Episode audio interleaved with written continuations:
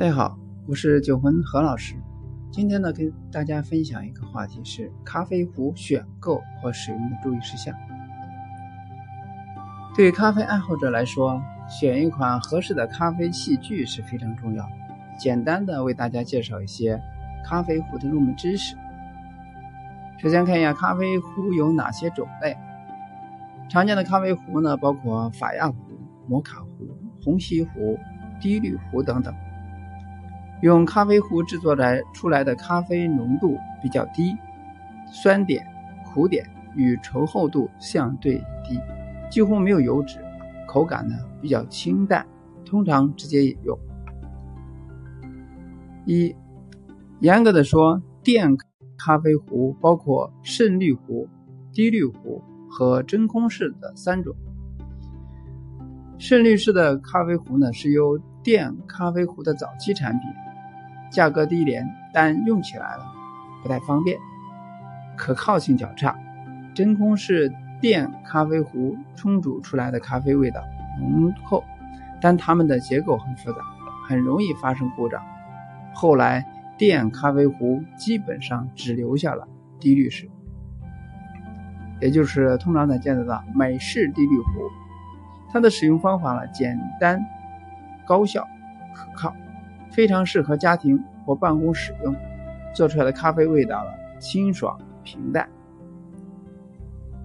第二是法亚壶，法亚壶呢是浸泡式方式来释放咖啡精华的，操作方法同样简单、方便、快捷，非常容易掌握，适合家庭或者办公使用。焖煮出来的单品咖啡的风味能够得到较好的体现。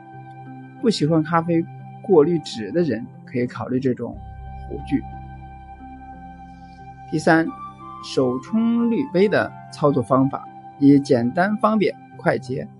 整套器具一般包括手冲壶、滤纸、滤杯与锥形壶，能完美的体现咖啡风味的特点，适合对咖啡口感要求非常高的人。但如果对咖啡粉粗细、水温、手法等掌握不够纯熟，不建议使用这一类咖啡壶。显然，这一款是适合比较专业的人士去操作。第四，虹吸壶适合于略带酸味、中纯度的咖啡，研磨效果比粉状略粗，接近于特细细砂糖。要在家中放上这样一款咖啡壶呢？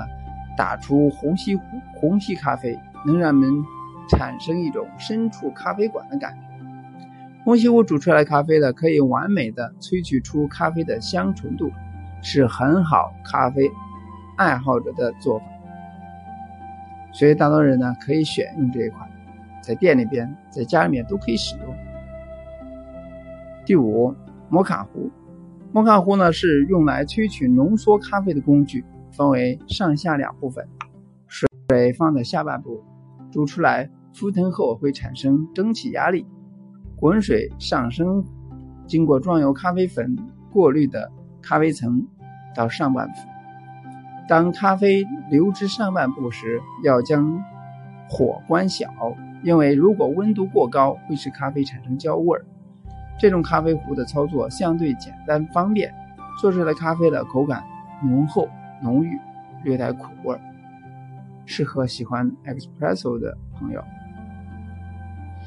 咖啡壶的选购，从以下几点去参考：一、使用规格上来说，家用咖啡壶功率在一千瓦以下就可以，容量呢可以选择零点五到零点八升。这种规格的咖啡壶可以冲出四到八杯的咖啡。如果对咖啡要求比较大，也可以选购容量稍大的一些的，但最好不要超过一点五升。在挑选咖啡壶时，要注意查看外观质量。无论是哪种咖啡壶，外观都应该是色彩协调，并且制作精细。如果出现破损或者说粗糙的部件，不建议购买。另外，一定要查看壶底是否漏水，这是最基本的要求。第三。因为很多咖啡壶是利用压力来工作的，所以安全性比较重要。在购买时一定要挑选质量有保证的产品，以免发生危险。第四，喜欢低滤咖啡的人适合使用手冲、虹吸壶、法压壶这类壶做出来的咖啡味道偏轻。喜欢意式咖啡的人适合使用摩卡壶，这里的咖啡味道的口感十分醇厚。第五，如果是新手，对咖啡的制作不纯熟，建议使用美式滴滤壶、法压壶、摩卡壶。如果非常熟悉咖啡制作技技巧，可以购买手冲和虹吸壶。咖啡壶的使用。需要注意以下几点：第一，买回来咖啡壶第一次使用之前呢，应先烧煮两壶开水，这样可以去除壶内的异味儿，一方面呢，也可以进行消消毒杀菌的作用。第二，很大部分家用电器一样，咖啡壶也是不能空烧的，一定要在装好水和咖啡后再接上电源，不可以在空壶状态下通电。烧煮咖啡时，也要随时注意壶内的水位情况。如果水将近干涩，一定要及时切断电源，否则会烧坏壶体。第三，电咖啡壶不能干烧，同样也不能加水过多，否则水浮腾以后溢出会淋湿电热元件。